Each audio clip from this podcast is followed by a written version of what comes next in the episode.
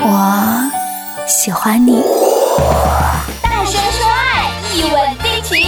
态度电台恋爱季，全网寻找勇气少女。最特别的告白方式，用声音记录甜蜜瞬间。微信关注态度电台，发送“我喜欢你”，定制专属于你的独家记忆，让全世界听见你的追爱故事。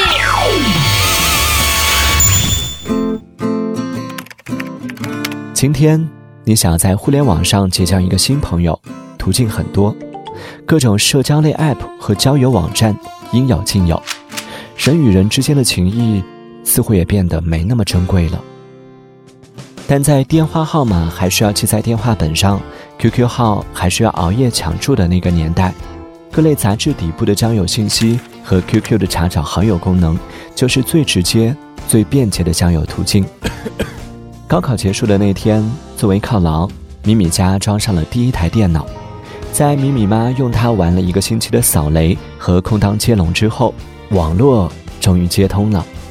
米米兴奋得睡不着觉，一到零点就拼命的刷新 QQ 注册页面，连续刷了三个凌晨后，终于抢到了他人生中的第一个 QQ 号。点开查找，选择当前在线用户，一页一页的翻。米米对自己即将添加的第一个好友充满了期待，也非常谨慎。感觉就像是选男朋友一样，头像不好看的不加，名字不好听的不加，年纪太大的不加，年纪太小的也不加。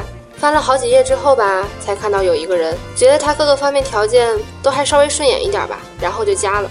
一聊才发现，哎呦，他也是刚高考完，所以也比较能聊到一起吧。嗯，然后就被骗入坑了。小姑娘就是单纯！如果当时知道未来有一天我要嫁给这个人的话，我可能就……嗯，你懂的。米米在云南，猪猪侠在山东，两人相隔甚远，但一根网线却把两人的心拉得很近。白天米米妈要玩游戏，米米只能够在夜里偷偷的用电脑，猪猪侠就每天等着她。两人就这样躲在夜里，分享着各自的生活，分担着彼此的烦恼。米米在猪猪侠的带动下学会了玩游戏，猪猪侠也把米米带进了自己长泡的论坛。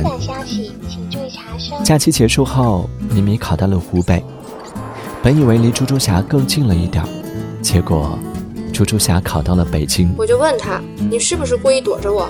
看我离你近了一点，你就跑更远了？”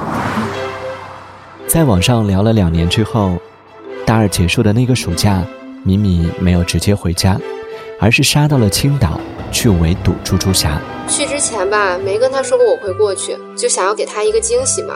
一下火车，我就找了个公用电话，照着他给我留的那个号码打过去，结果是他妈妈接的，说他还要过两天才能回来。我当时听到我都快哭了，然后我就实话跟他妈妈说了，我说我是猪猪侠的网友。他妈妈先是一愣。问我猪猪侠是谁？幸好他之前告诉过我他的名字。我说我们是很多年的网友了，我没告诉他我要来，是想给他一个惊喜，就让他妈妈先替我保密。他妈妈可能听我声音也觉得我挺老实的吧，然后又是女孩子，怕我一个人在外面不安全，所以就直接给了我他们家的地址，让我去他家里住。这就是我和我婆婆的第一次见面，比见我老公还早。从网友到网恋，再到异地恋。米米和猪猪侠两人经历了不止一种外人觉得不靠谱的感情状态。以前吧，很多人都觉得我们各种不靠谱，网恋不靠谱，异地恋不靠谱，姐弟恋不靠谱，感觉我们俩就是所有不靠谱的集合。坚持的过程是辛苦的，他们经历了异地恋情侣会遇到的所有问题，但最终，他们坚持了下来。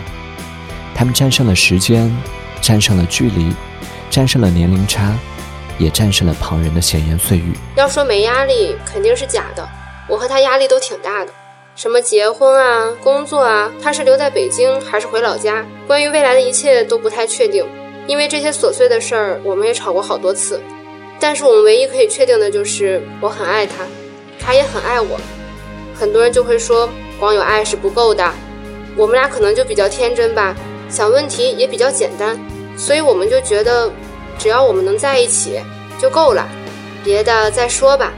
现在我觉得挺好的。爱情从来都只关乎于两个人，唯有相爱，才是爱情最靠谱的法则。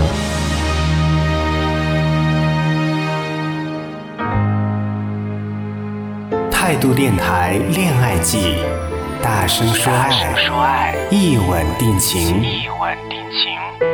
穿越时空，重塑经典。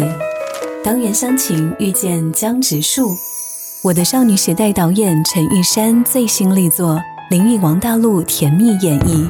二零一九年情人节，纯爱电影《一吻定情》，带你找回爱情最初的美好。